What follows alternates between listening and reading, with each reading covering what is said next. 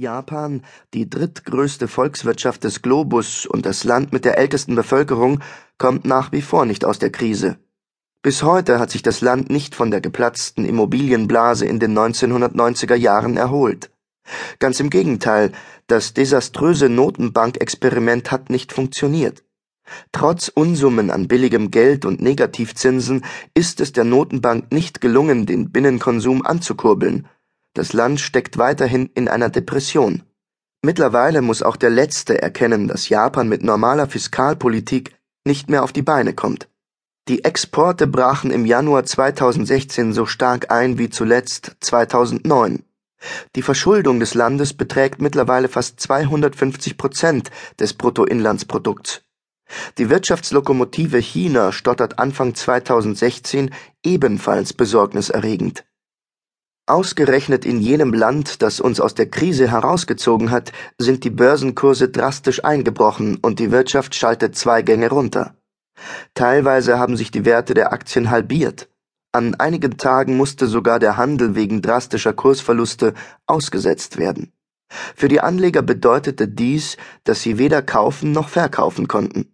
So viel zum Thema freie Märkte. Obendrein haben sich die chinesischen Banken bei der Kreditvergabe offensichtlich maßlos übernommen. Einige werden die kommenden Verluste nicht überleben. Infolgedessen wird die chinesische Regierung noch drastischer in die Märkte eingreifen müssen, was den Druck auf die chinesische Währung weiter erhöhen wird. Ein zweites Mal wird China die Welt nicht retten. Dafür haben sie selbst zu viele eigene hausgemachte Probleme. Sowohl der neoliberale Kapitalismus des Westens als auch der chinesische Staatskapitalismus sind antidemokratisch und destruktiv. Beide Systeme kreieren eine Blase nach der anderen. Weltweit haben sich die volkswirtschaftlichen Eckdaten eingetrübt. Eine Rezession kündigt sich an. Und die Staaten der Welt bereiten sich auch schon darauf vor. Finanzielle Repression, Enteignung und Entmündigung.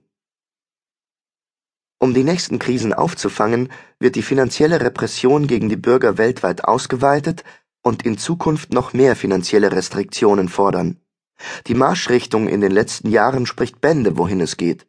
Die Zinsen sind nahe Null und weit unter der Inflationsrate, so wird der Sparer enteignet.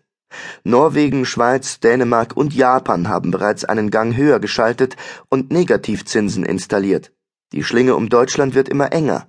Momentan treffen Negativzinsen nur Großkunden, aber irgendwann wird es uns alle treffen. Die solide wirtschaftenden Sparkassen, Volks- und Raiffeisenbanken und Bausparkassen haben aufgrund der Niedrigzinsphase immer größere Probleme.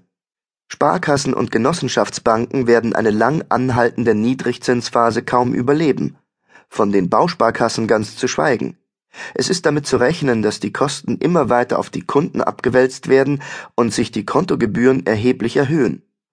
Unser Schweizer Nachbar hat gezeigt, dass Negativzinsen kein Ding der Unmöglichkeit mehr sind. Aufgrund der Minusverzinsung von Kapital überlegen sich manche Pensionskassen bereits, einen Teil des Rentengeldes nicht auf einem Bankkonto zu belassen, sondern in einem externen Tresor zu lagern. Eine Pensionskasse hat ausgerechnet, dass sie so knapp 25.000 Franken Rentengeld pro 10 Millionen Franken sparen würde. Trotz Unkosten für Tresormiete, Geldtransport und weiteren Ausgaben. So einfach ist das aber nicht. Denn die Schweizerische Nationalbank hat bestätigt, dass sie Bargeldhortung zur Umgehung von Negativzinsen nicht gerne sieht. Dieses Beispiel sollte uns nicht nur warnen, es macht überaus deutlich, woher der Wind weht und wohin die Reise gehen soll. Des einen Leid ist jedoch des anderen Freud. Mittlerweile trägt die Niedrigzinsphase sonderbare Früchte.